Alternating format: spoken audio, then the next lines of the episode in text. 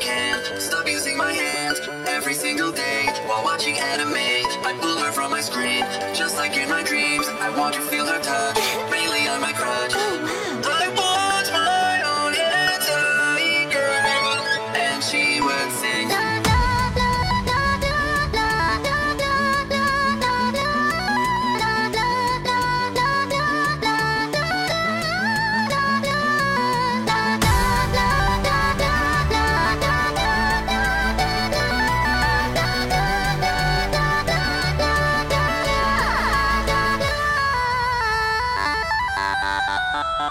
Masturbate